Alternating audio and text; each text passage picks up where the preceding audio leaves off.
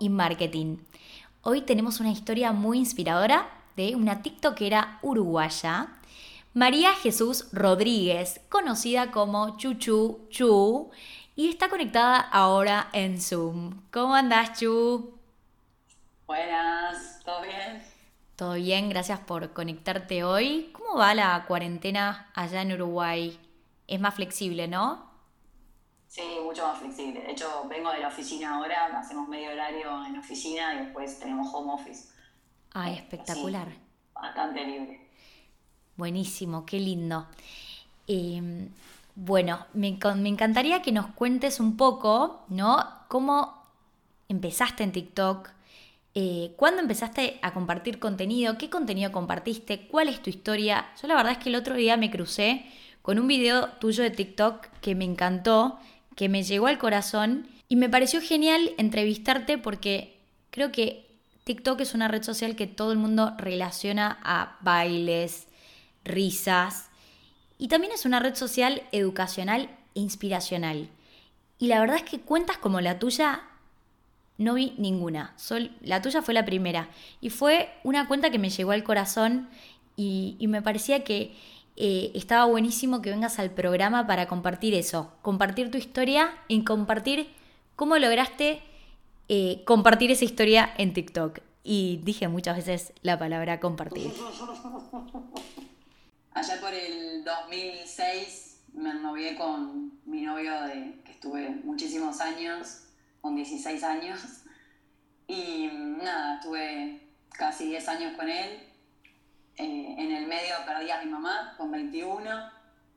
Eh, me recibí de licenciada en Administración de Empresas, después hice un máster. Y bueno, ahora con, con, la cuarentena se me dio por incursionar en el mundo del TikTok. Hace unos tres meses arranqué y acá estoy. se podría decir que soy TikToker. Estoy casi con una comunidad de, de 82.000 personas al día de hoy. Y nada, la verdad que copada porque es algo totalmente inesperado, que, la verdad que estoy llegando a la gente eh, principalmente apalancándome en mi historia y creo que, eso está muy bueno. Sí, la verdad que a mí me pareció tu video y me encantó porque lo sentí tan real eh, y recién, bueno, en el, antes de grabar hablábamos de esto que vos me decías, bueno, pero yo no soy psicóloga, ¿no? Como que siempre les recomiendo a todos los que me escriban que eh, tengan una compañía profesional, una terapia, pero la realidad es que si una psicóloga quizás graba ese video, no va a llegar al corazón de la audiencia como llega el tuyo. Porque el tuyo es un mensaje real, vos lo viviste en carne propia y es completamente distinto que una persona que te dice, bueno, si te pasa esto, hace esto. Che, me pasó esto y igual salí adelante.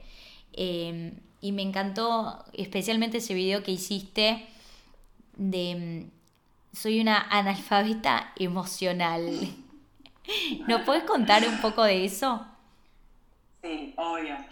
Mira, la realidad es que toda mi vida tuve una educación muy tradicional donde mis padres se rompieron trabajando y entonces siempre lo que nos inculcaron a, mí y a mi hermano es que eh, el éxito en la vida iba a estar dado por ser buena profesional, ser independiente económicamente. Bueno, de hecho fue lo que vine haciendo hasta, hace un par de años, que me formé, me capacité. Y la realidad es que ahora de más grande me doy cuenta que, que viví en modo automático, piloto automático fuerte. Eh, me fui llevando por la gravedad, no generaba mucha conciencia. De hecho, recuerdo cosas de mi vida que mi cabeza no estaba ahí. O sea, era como que mi cuerpo estaba en ese momento, pero mi cabeza, sinceramente, no sé dónde estaba. Entonces me, empecé a dar cuenta que, que, tal, que todo este tiempo había vivido para ser buena profesional. Obviamente, eh, a veces eh, se piensa que puede decir, ser mala persona y ser profesional. No, no, no quiere decir que sea mala persona ni que me enfoqué en ser mala persona, porque ese video que tuviste eh, despertó muchos comentarios donde, pará, pero vos te, enfocaste en ser buena profesional y eso no está mal, pero la realidad es que me estaba olvidando de, mi felicidad, de qué era lo que a mí me generaba estar bien, qué era lo que a mí me generaba felicidad. De hecho, me llegué a cuestionar por qué hice el máster. O sea, realmente, ¿qué fue lo que me motivó a hacer el máster? Y la realidad es que no lo sé. O sea, Eh, lo hice porque mi mejor amiga lo hacía y porque iba a, ser importante para mi familia. De hecho, al haber perdido a mi mamá, quedarme solo con papá, eh, una mentalidad un poco más machista. Eh, nada, era como siempre querer demostrarle que puedo ser lo que él quiere que yo sea, con padres muy tradicionales, que obviamente han tenido infancias duras también y que a veces yo digo, críen hijos para, para que no tengan que recuperarse de la infancia. Eh, entonces me empecé a dar cuenta que estaba haciendo todo para el resto y no para mí misma. Y, bueno, este, empecé a comunicar todo este proceso que creo que un montón, por lo menos los millennials, no sé, los que nacimos en el 90, un poquito antes, hemos padecido padres muy tradicionales. Entonces, nada, tratar de, demostrarles que, que, a través de todo un camino, un proceso, que me he dado mil palos, siempre lo digo, se puede generar bienestar mucho más allá de una pareja, mucho más allá de un título, mucho más allá de un montón de cosas. Yo a veces digo, pagaría todo lo que tengo para tener un minuto más con mi madre. Entonces decís, a veces como que perdés la noción de, las cosas, del tiempo, del, del, momento presente.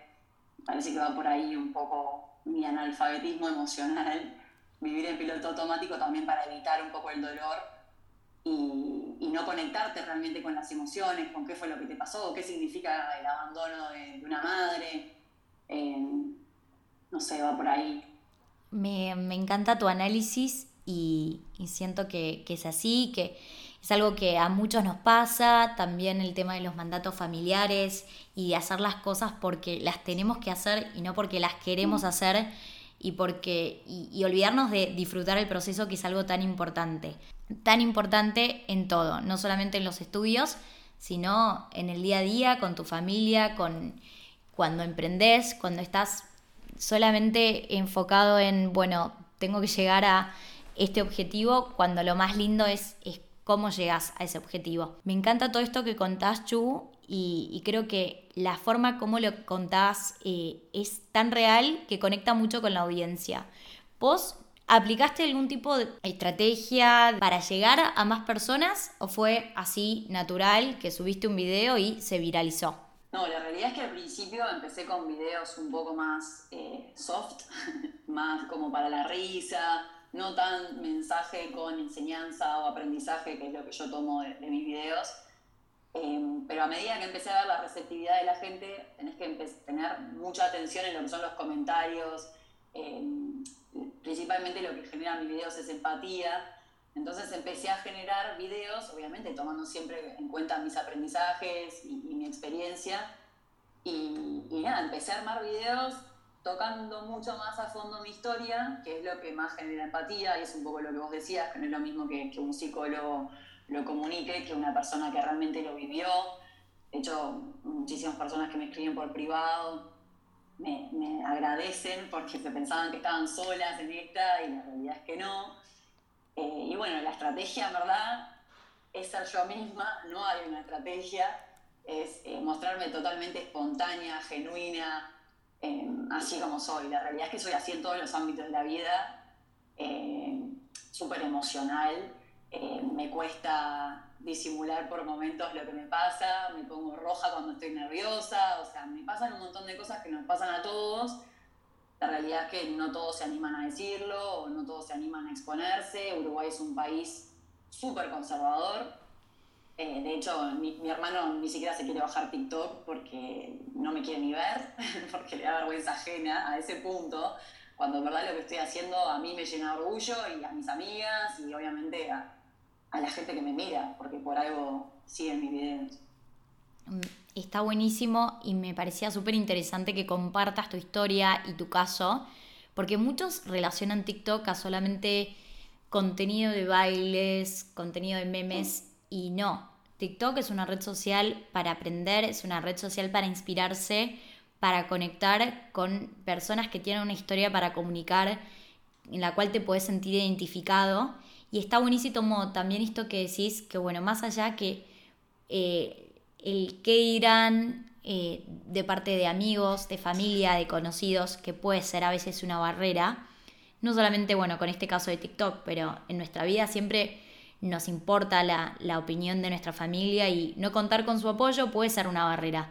pero te estás manteniendo firme a lo que querés, sabes que es algo bueno lo que estás haciendo porque el feedback es súper positivo. Seguramente, bueno, tenés, e, es difícil cuando uno sube este tipo de contenidos porque uno sabe que influye mucho en las personas eh, que, la siguen, ¿no? Eh, por ejemplo, a mí me pasa cuando subo contenido de lo que hago, muchas chicas que me dicen quiero ser como vos, quiero estudiar lo que vos estudiaste, quiero... quieren hacer todo lo mismo que hace uno. Y yo ahí como que freno y digo, chicas, bueno, a ver, eh, no.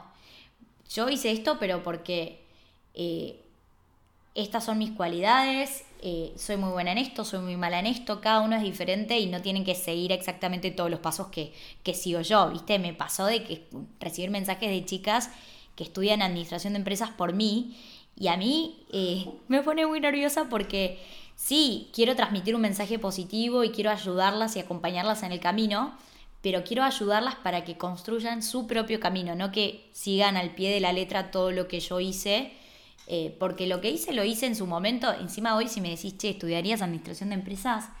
No sé si estudiaría administración de empresas, ¿no? Como que uno es tan joven cuando elige una carrera. Y ¿Por qué digo todo esto? Porque eh, es súper importante, es súper importante cuidarse con lo que uno comparte en las redes, más cuando hay una audiencia tan joven y son temas tan delicados. Eh, vos cómo administras todo eso, te mandan un montón de mensajes y casos muy puntuales, me imagino. Sí, la verdad que al principio no era muy consciente de todos los mensajes que iba a recibir y empecé a recibir mensajes de, chicas desde 14 años hasta mujeres de 60. Entonces, la realidad es que lo que les digo, muy parecido a lo que vos comentás, mira, esto es como lo viví yo, yo hice esto, no hay recetas, lo que sí te puedo dar fe es que si vos trabajás en vos y, realmente generás autoconocimiento, te conectás con vos misma, la vida no se termina por estar soltera. De hecho, yo estoy mucho más en paz ahora que capaz estando en una relación. Eh, mismo hasta con un vínculo capaz no tan formal como un novio, eh, prefiero no tener nada y estar en paz y, y, enfocarme en mí, que pensé que era algo que nunca iba a poder lograr.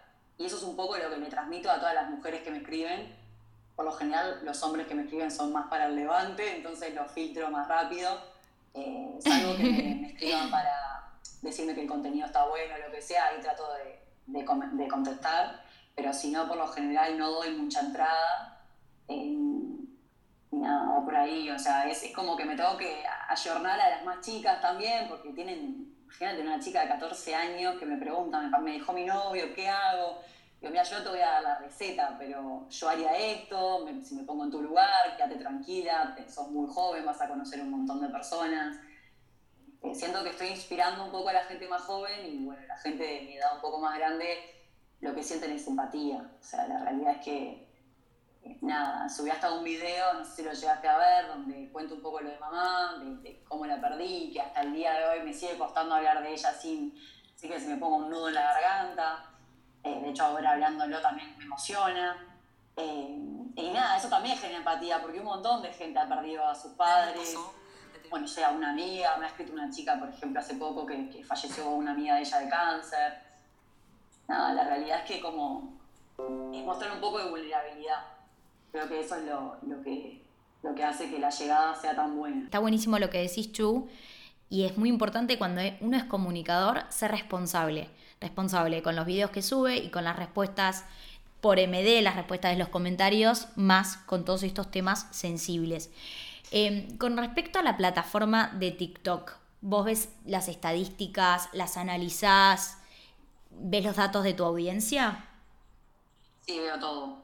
De hecho, el, dato curioso que igual al ser de Uruguay, el 70% igual de mis seguidores están en Argentina, 18% de Uruguay, el resto se divide en el resto de los países de Sudamérica. Tengo gente de Paraguay, de Chile, de México, me escribe gente de Estados Unidos, de España. Está muy bueno. Y principalmente el público es femenino, casi el 75% es femenino. Em, y tal, la verdad que lo miro, no estoy obsesionada con las estadísticas, yo lo hago esto porque me gusta, porque me gusta ayudar, no tiene un fin económico, ni mucho menos. Si esto después se transforma en algo buenísimo, eh, me voy a empezar a formar en coach, eh, voy a tratar de empezar a capitalizar todo esto porque la realidad es que evidentemente tengo buena llegada a la gente y, bueno, quiero, quiero seguir ayudando. O sea, me di cuenta que, que, ayudo con lo que hago. Y está buenísimo que a partir de una red social que nació algo como un hobby, compartir algo en tu momento libre, hoy mm. lo estás viendo también como le, estás encontrando un propósito mucho más profundo y, y, vas a estudiar coach. Bueno, eso me encanta. Sí y me parece espectacular compartirlo, ¿no? Porque no me canso de escuchar TikTok, no, esa red social no es para mí. Bloqueos creativos del estilo no me hallo con el baile, con el video del baile y hay tanto para descubrir, tanto para compartir, tanto para conectar. Y justo ahora que, bueno, estábamos hablando de las estadísticas, ahí abrí las estadísticas. Para todos los que nos están escuchando, si van a abrir su cuenta de TikTok, tienen que cambiarla a cuenta pro que es como la cuenta empresa de TikTok. Y ahí van a poder acceder a las estadísticas. Van a tener la parte de resumen, donde van a ver las visualizaciones de videos que tuvieron estos últimos 7 días. Por ejemplo, en mi cuenta tuve 217.654 visualizaciones. Lo pueden ver en los últimos 7 días y los últimos 28 días. Eh, cuántas visualizaciones por día, los seguidores que tienen hoy, cómo fueron creciendo esta última semana, visualizaciones del perfil. Después está la solapa contenidos, que ahí van a poder ver los videos que subieron esta última semana, la cantidad de visualizaciones de cada video y luego van a tener los videos populares y va a estar ordenado por eh, el video con más visualizaciones de la semana.